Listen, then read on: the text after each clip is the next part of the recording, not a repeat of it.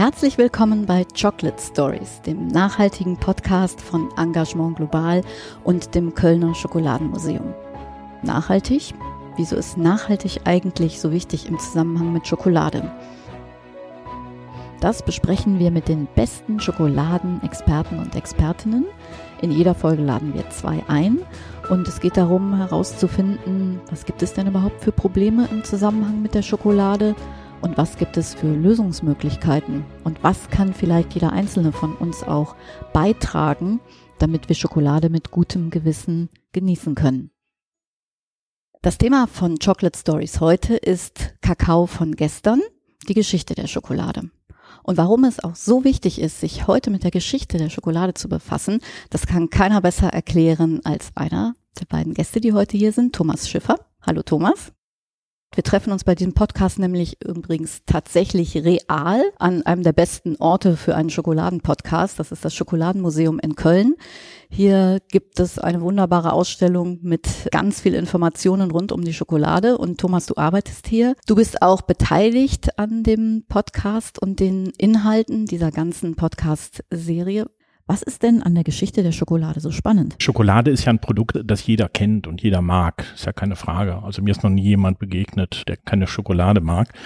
Aber ich glaube, die meisten sind sich nicht bewusst, dass Schokolade eine sehr lange Geschichte hat. Eine 5000-jährige Geschichte, die hinter diesem Produkt dann tatsächlich steckt und eine sehr wechselhafte Geschichte. Und ich sag mal, wenn man Dinge verstehen will, die so heute in der Welt passieren, dann muss man sich einfach mit der Geschichte beschäftigen. Sklaverei, Kinderarbeit, sind ja katastrophale Bedingungen, unter denen Schokolade heute produziert wird. Und um die zu verstehen, muss man auch einfach in die Geschichte gucken. Und die Hintergründe von dem, was wir heute haben, die liegen einfach auch schon 100, 150 Jahre oder noch länger zurück.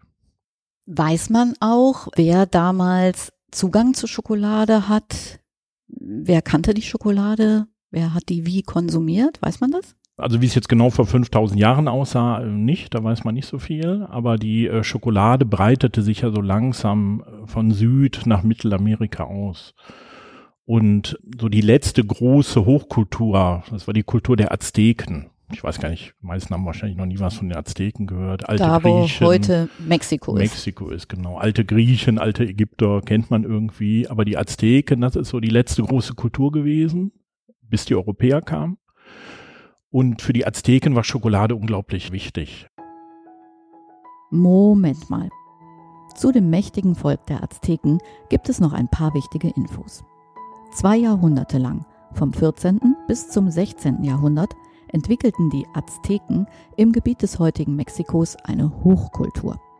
Das gelang ihnen unter anderem, weil sie starke Krieger hatten, welche die Nachbarvölker besiegten und unterwarfen.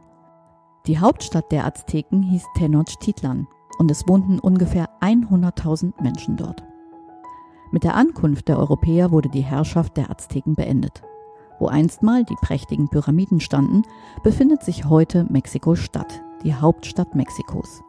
Die Azteken waren geschickte Handwerker, erfanden schwimmende Gärten als schlaue Anbaumethode für ihr Gemüse, schickten ihre Kinder zur Schule und sie machten die wertvollen Kakaobohnen zu ihrer Währung jetzt weiter.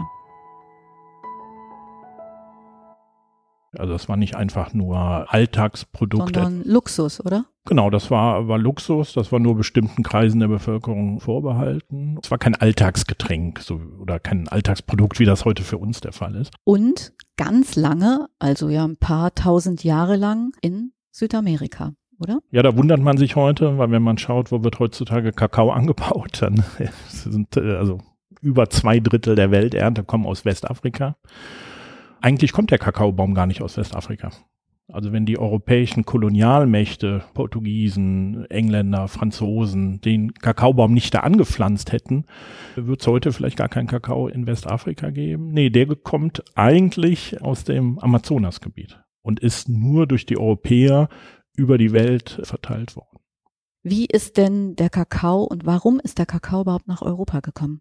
Ja, die Anfänge, ähm, die liegen so ein bisschen im Dunkeln. Wir haben zwar dieses Jahr 1544, wo Bartolomé de las Casas den Kakao nach Europa brachte, aber Kakao war dann in Europa erstmal etwas Exotisches, etwas sehr äh, Spezielles. Ne? Es gab ja damals die diese Kuriositätenkabinette, also dass in den Adelshäusern oder in den Adelsmetropolen Fürsten scheinbar exotisches, skurriles sammelten und Kakao war quasi eins dieser Sachen. Und als der erste Kakao auch nach Europa kam, wusste man auch zunächst gar nichts damit anzufangen und hat dann ein bisschen gebraucht, bis man gemerkt hat, okay, das Ganze schmeckt auch gut und es wurde dann quasi zu so einem Prestigeprodukt, zu einem Luxusprodukt für den europäischen Adel. Es war dann irgendwann in und vogue quasi Schokolade zu trinken. Allerdings haben die Europäer ja auch was gemacht, was man in den Ursprungskulturen noch nicht macht. Das ist vielleicht auch ganz interessant. Die Azteken haben ja ihre Schokolade scharf getrunken. Da kam ja Chili rein. Das Ganze war ja scharf gewürzt. Und die Europäer änderten quasi die Zusammensetzung der Schokolade und Chili wurde durch Zucker ersetzt. Und dann wurde Schokolade süß. Ist ja auch, was wir heute kennen. Aber eigentlich hat man Schokolade jahrtausende lang scharf getrunken. Oder zumindest nicht süß getrunken, wie wir das heute tun. Wir sind jetzt angekommen in dem Teil der Geschichte, wo Schokolade in Europa bekannt wurde, beliebt wurde, begehrt wurde, süß wurde. Wir sitzen ja hier für den Podcast im Schokoladenmuseum auch an einem besonderen Ort, den du auch ausgesucht hast, und zwar im Kolonialwarenladen. Also hier steht eine alte Holztheke mit einer Registrierkasse drauf. Es gibt Regale und Glasvitrinen mit Gewürzen, Tee, Zucker, was ich noch, Obst und Gemüse, ganz vielen Dingen. Welche Bedeutung hat der Kolonialwarenladen? Du hast ihn ausgesucht, Thomas. Ja. Ja, also es ist, ein, äh, ist, kein einfaches Objekt. Also wir haben ja, du hast es ja jetzt so ein bisschen beschrieben, also wir haben hier einen Kolonialwarenladen aus der Zeit um 1900. Ähm, der ist ja schön, wir haben hier Schokolade, Tee etc. Man kann sich vorstellen, wie es vielleicht mal um 1900 gewesen ist, in so einen Laden zu gehen. Also so hat man tatsächlich eingekauft, oder? Da ging man rein, genau, ähm, wenn man es sich leisten konnte, ne? kaufte die Waren aus den Kolonien. Und für uns ist das heute aber sehr wechselhaft. Also der Kolonialwarenladen, der steht hier schon so lange, wie es das Museum gibt, also jetzt seit über 25 Jahren. Und der ist für unsere Besucherinnen und Besucher ist der ein Eyecatcher. Die finden den schön.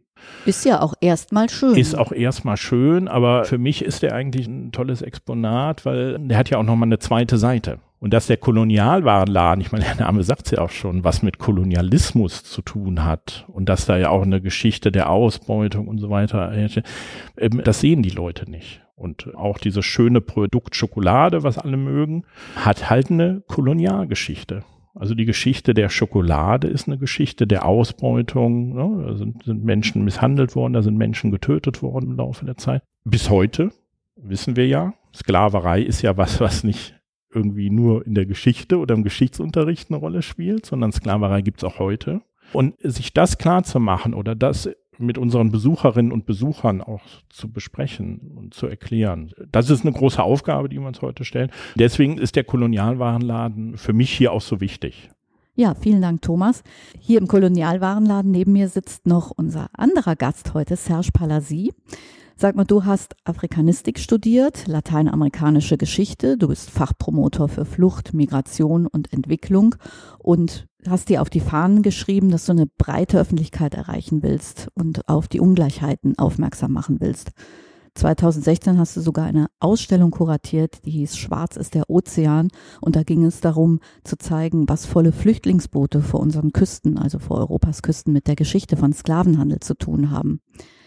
Sag mal, Serge, mit deinem Hintergrundwissen zur Kolonialgeschichte, wie geht es dir hier in dem Kolonialwarenladen?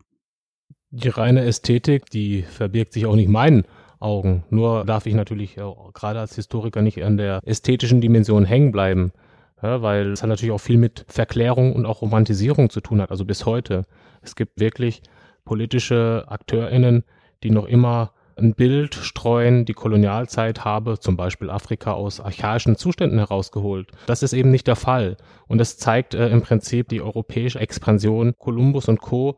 ging es vor allem natürlich um die Expansion von ja, Investitionsmöglichkeiten und die agrarischen Produkte, wo Kakao eines von ist, die spielten da von Anfang an eine wesentliche Rolle.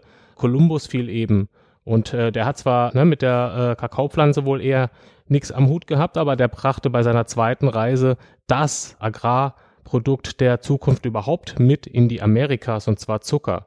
Und der Zucker, ich bezeichne den mal als Facilitator auch für viele andere Produkte, unter anderem den Kakao, der dann irgendwann mal, wie es ja gerade gesagt worden ist, gesüßt den Eingang halt in die europäischen oder westlichen Konsumgewohnheiten gefunden hat. Also ohne Zucker sind viele andere Produkte nicht denkbar, dass sie dann diesen Siegeszug. Äh, auch die Schokolade nicht. Genau, die den Siegeszug dann sozusagen durch eben die Süßung antreten konnten. Vielen Dank, Serge. Ich glaube, da müssen wir tatsächlich nochmal so Schritt für Schritt nochmal vorgehen, weil der Anfang war ja tatsächlich, dass der Kakao erstmal nach Europa gebracht wurde, dort der Bedarf immer größer wurde. Und was passierte dann? In den Kakao produzierenden Ländern. Da wurde immer mehr Kakao nachgefragt. Was passierte dann, Thomas? Ja, ich denke, das, das perfide ist ja, dass, dass die Europäer hier ein Produkt übernommen haben, was eine jahrtausendlange Geschichte hatte und äh, was man sich dann sozusagen aneignete. Die Europäer sind ja nicht nur hingegangen und ja, haben quasi da ein Land besetzt, sondern haben ja die ganze Kultur dieses Landes oder die, das ganze Wirtschaftssystem in ihrem Sinne umgeändert. Und äh, da gab es ja zum Beispiel dieses System der Encomienda. Also dass die Europäer sozusagen hingehen und teilen das Land vor Ort, was ja schon Menschen gehört, quasi unter ihresgleichen auf. Also enteignen dort die Menschen, entmachten die und nehmen das Land. Genau, die spanischen Eroberer, ähm, die jetzt nach Mexiko und nach Mittelamerika kommen, äh, die bekommen Land zugewiesen. Und nicht nur einfach Land, sondern auch die Menschen, die auf diesem Land leben. Diese Menschen müssen jetzt für die europäischen Kolonialherren äh, arbeiten. Und die Bedingungen sind katastrophal vor Ort. Die Menschen sterben, sterben durch Krieg, durch Misshandlungen, durch Krankheiten etc. Und die Arbeitskräfte, die den Europäern jetzt plötzlich fehlen, die werden dann von woanders hergeholt. So, die kommen aus Afrika, Sklaven, die dahin gebracht werden, um quasi dieses System am Laufen zu halten. Also Kakao und Zucker muss man auch eigentlich immer zusammendenken, um quasi für Europa zu produzieren. Und es entsteht dann der sogenannte Dreieckshandel, also quasi ein Wirtschaftssystem, das, das auf Europa ausgelegt ist. So, die Europäer gehen hin, verschiffen Ware nach Afrika, Waffen, Alkohol zum Beispiel, so Dinge. Das wird in Afrika gegen Menschen, gegen Sklaven getauscht, die dann wiederum nach Amerika äh, verfrachtet werden und da auf den Plantagen arbeiten, in den Bergwerken arbeiten und Waren produzieren, die dann nach Europa gehen. Und da hat man, wenn man dann auf die Landkarte guckt, dieses Dreieck. Und alles ist ausgerichtet darauf, Europa zu befriedigen, sei es Kakao, sei es andere Agrargüter, sei es Silber, Bergbauprodukte. Also die ganze Weltwirtschaft machen die Europäer sich sozusagen untertan und richten das alles so nach ihren Bedürfnissen ein. Ne? Also das heißt, in der Kolonialzeit wurde ein Wirtschaftssystem geschaffen, das ganz auf die europäischen Bedürfnisse ausgerichtet war und das wirklich auch auf Sklaverei basierte. Aber sag mal, Serge, es wird uns doch auch immer erzählt, dass der Sklavenhandel verboten wurde, dass die kolonialen Verhältnisse Geschichte sind. Wie ist das denn? Ja, so das Narrativ. Ne? Und ähm, damit äh, kann man sich zumindest äh, vormachen, Schwamm drüber, es ist eine abgeschlossene Geschichte, hat keine Relevanz mehr für die Gegenwart. Und wenn man dieses Narrativ erfolgreich erzählen kann, dann schafft man es auch, dass BürgerInnen sich nicht damit befassen und denken, ja, das, was ich konsumiere, kommt jetzt nicht mehr aus solchen Kontexten.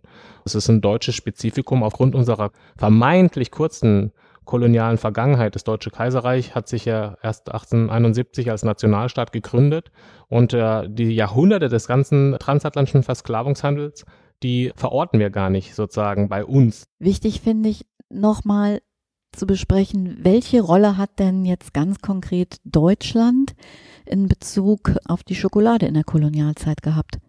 Ja, Deutschland spielte eine große Rolle. Deutschland und sogar auch Köln. Also wir sind ja hier in Köln. Köln ist eine Hochburg gewesen, weil ja hier eine Schokoladenfabrik stand. Das ist die Firma Stollwerk gewesen.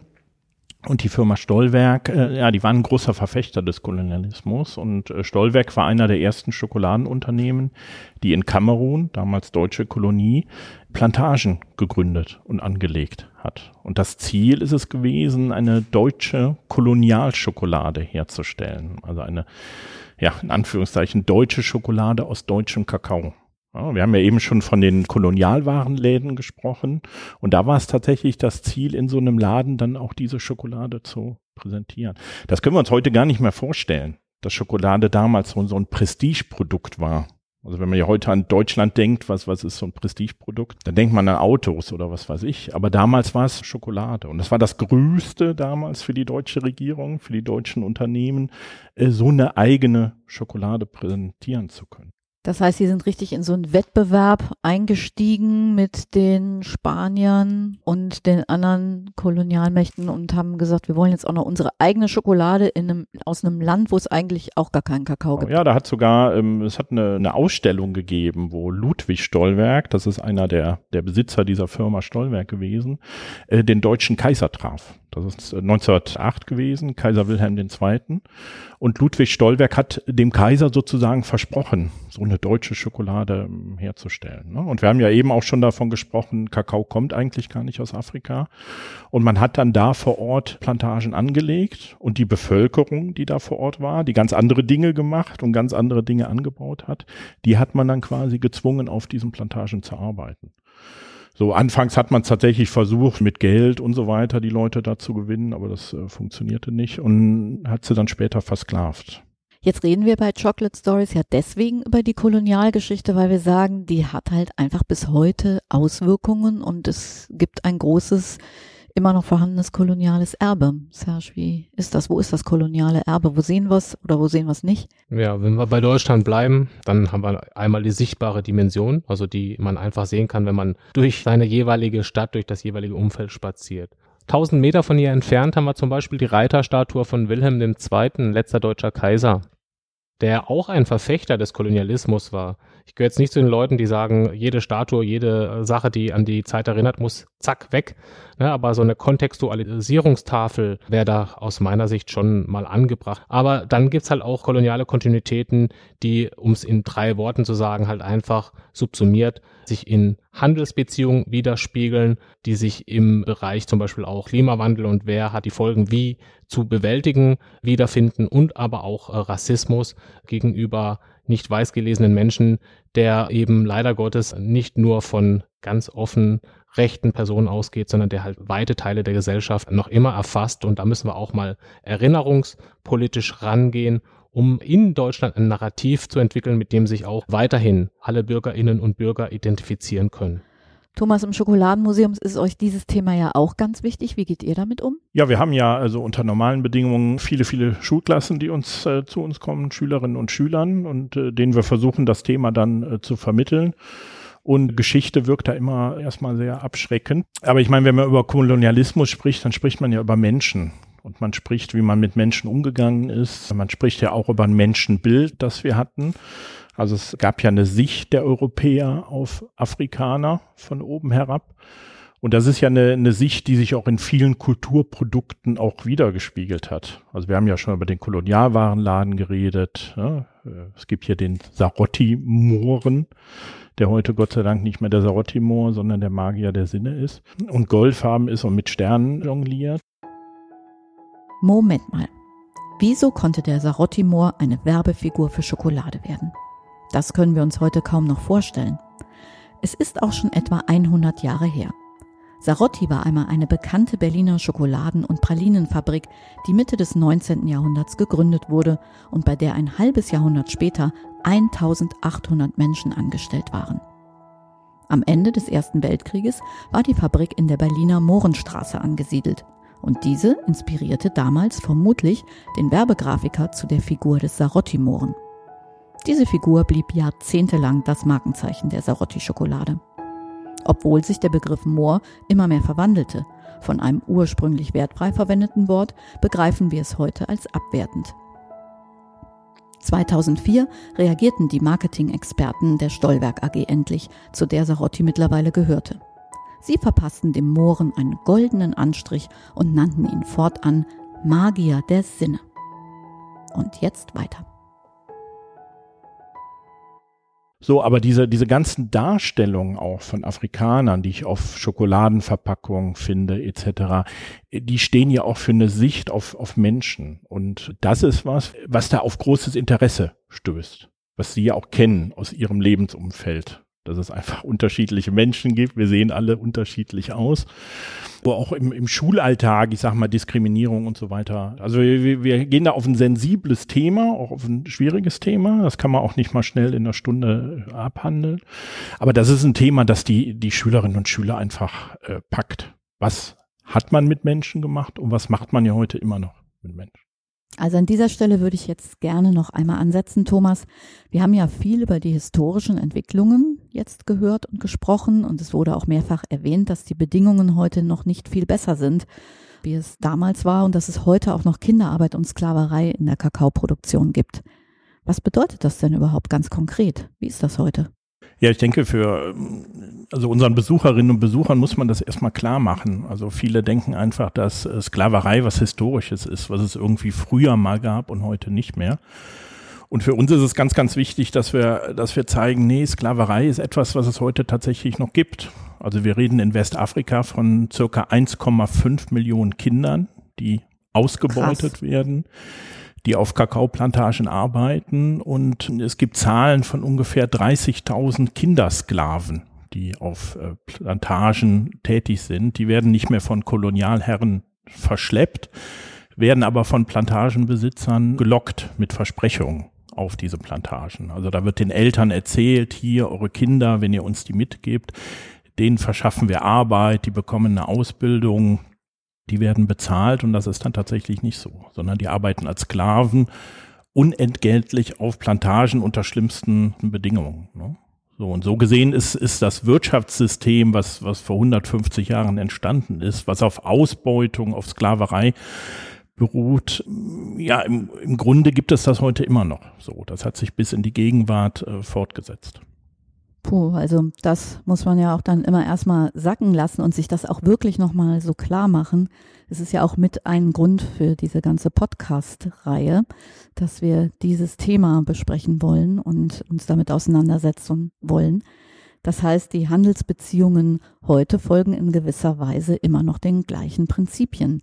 Das heißt, für die Produktion von Schokolade heute, dass es große Gewinnmargen am Ende der Lieferkette gibt, also bei uns hier in Europa, während die Menschen in den Produktionsländern, da wo der Kakao angebaut und geerntet wird, die werden immer noch ausgebeutet und ähm, sind immer noch in Zwangsarbeit und erhalten immer noch, wenn überhaupt, Hungerlöhne für ihre schwere Erntearbeit. Dahinter lässt die süße Schokolade dann doch durchaus einen echt bitteren Nachgeschmack.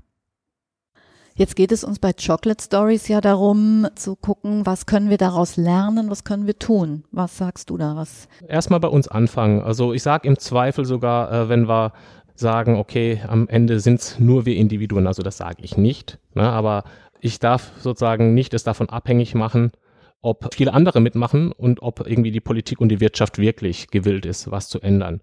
Ja, weil wenn ich selber davon als Mensch überzeugt bin, dass also man irgendwie die Werte, die man propagiert, auch ernst äh, nehmen sollte, dann kann ich als Individuum gucken und das natürlich immer nur nach bestem Wissen und Gewissen, dass ich eben Produkte konsumiere, die möglichst unser, unter menschenwürdigen äh, Bedingungen hergestellt worden sind. Also auch ganz wichtiges Thema. Wir werden noch in einer eigenen Folge über die Verantwortung von Unternehmen und auch die politischen Möglichkeiten sprechen, auch was wir tun können, um das zu unterstützen. Wenn wir mal bei dem Punkt bleiben, verantwortungsvoll konsumieren. Thomas, was kann man denn da für Tipps geben? Jetzt konkret beim Thema Schokolade.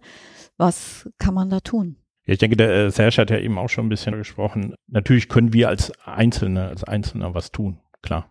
Also ich glaube, äh, man darf es natürlich auch nie überschätzen und unsere Möglichkeiten sind begrenzt, aber wir haben natürlich Möglichkeiten. Also jeder kann entscheiden, äh, welche Schokolade er kauft. So. Kannst du denn Tipps geben? Man muss nicht immer die, die billigste aus dem Supermarkt kaufen, sondern ich kann natürlich schauen, was für Schokolade gibt es. Und da gibt es einfach gute. So, also es gibt Tony Chocolonely zum Beispiel, eine niederländische Schokoladenfirma, die jetzt so langsam auf den deutschen Markt auch kommt. Steht explizit drauf, wenn man die auspackt, ohne Sklavenarbeit. Genau, ohne Sklavenarbeit. Das ist deren großes Thema. Also das tatsächlich zu verhindern und zu schauen, dass ihre Schokolade sklavenfrei, kinderarbeitfrei äh, produziert wurde. Ähm, so, also da gibt es Möglichkeiten. Und natürlich, es gibt diverse Schokoladensiegel, also die kennen wir alle. Das Fairtrade-Siegel beispielsweise kennt wir jeder. Bei Chocolate Stories ja auch nochmal eine eigene Folge ausschließlich zu Fairtrade machen. Sicherlich ne? nochmal drüber gesprochen. Also da kann ich, kann ich entscheiden. So und einfach auch kritisch, kritisch nachfragen. Aber ich sag's gerne, also ich bin jetzt schon seit Jahrzehnten im Schokoladengeschäft und ich sag mal, die Verantwortlichkeit wurde immer unterschiedlichen Parteien und Positionen zugeschrieben. Alle sind verantwortlich. Der Konsument, die Konsumentin ist verantwortlich, die Regierungen sind verantwortlich. Ich sag nur Lieferkettengesetz äh, wird wahrscheinlich auch mal Thema sein. Genau, werden wir auch drüber sprechen und auch da werden wir über Lösungen sprechen. Wie kann ich jetzt zum Beispiel auch noch mit dazu beitragen, durch die Unterstützung von verschiedenen Kampagnen, um deutlich zu machen, ich möchte ein Lieferkettengesetz und ich unterstütze das und ich finde das wichtig. Und auch kritisch nachfragen. Also wenn meine Lieblingsschokolade, die ich total gerne esse, warum fragt man nicht auch mal nach? So. Und man hört, Leute, unter welchen Bedingungen wird eure Schokolade hergestellt? Also wenn die Schokoladenindustrie auch nur machen kann und, und da keine Resonanz bekommt, dann, dann äh, machen die natürlich, was sie wollen. So. Ich stimme dazu und äh, wichtig finde ich auch noch, dass wir natürlich auch immer gucken müssen, also was jetzt den Endkonsumenten, die Endkonsumentin betrifft, wer hat äh, welchen äh, Geldbeutel oder wie dick ist der jeweilige Geldbeutel. Das spielt natürlich eine Rolle. Also es ist ein Unterschied, ob ich jetzt als Großverdiener äh, sage, ich gehe jetzt, jetzt komplett äh, meinen Einkauf immer im Biosupermarkt tätigen und da sind dann auch alle Produkte fair.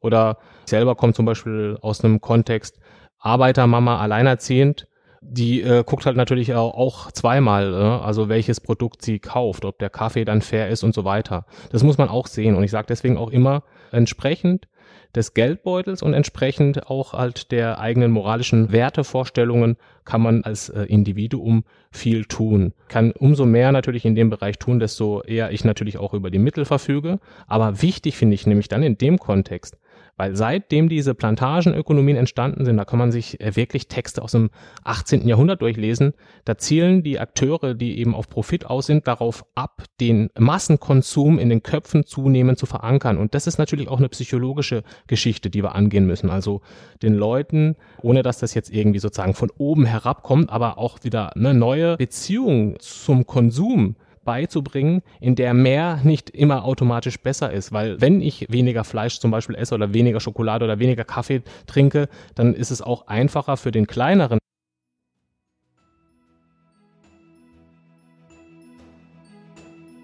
Es gibt wahnsinnig viel zu besprechen zum Thema Schokolade, Kolonialgeschichte, die Wirkung bis heute. Was können wir tun? Das machen wir auch weiterhin bei Chocolate Stories. Jetzt sage ich erstmal herzlichen Dank, Serge und Thomas.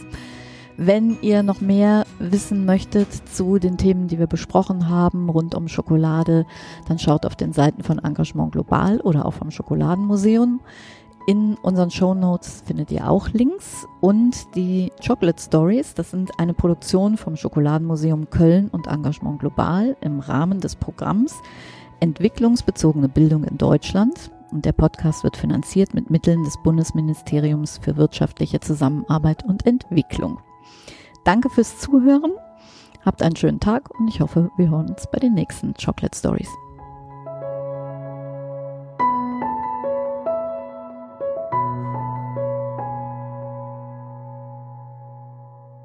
Dies ist eine Produktion von podcaststudio.nrw.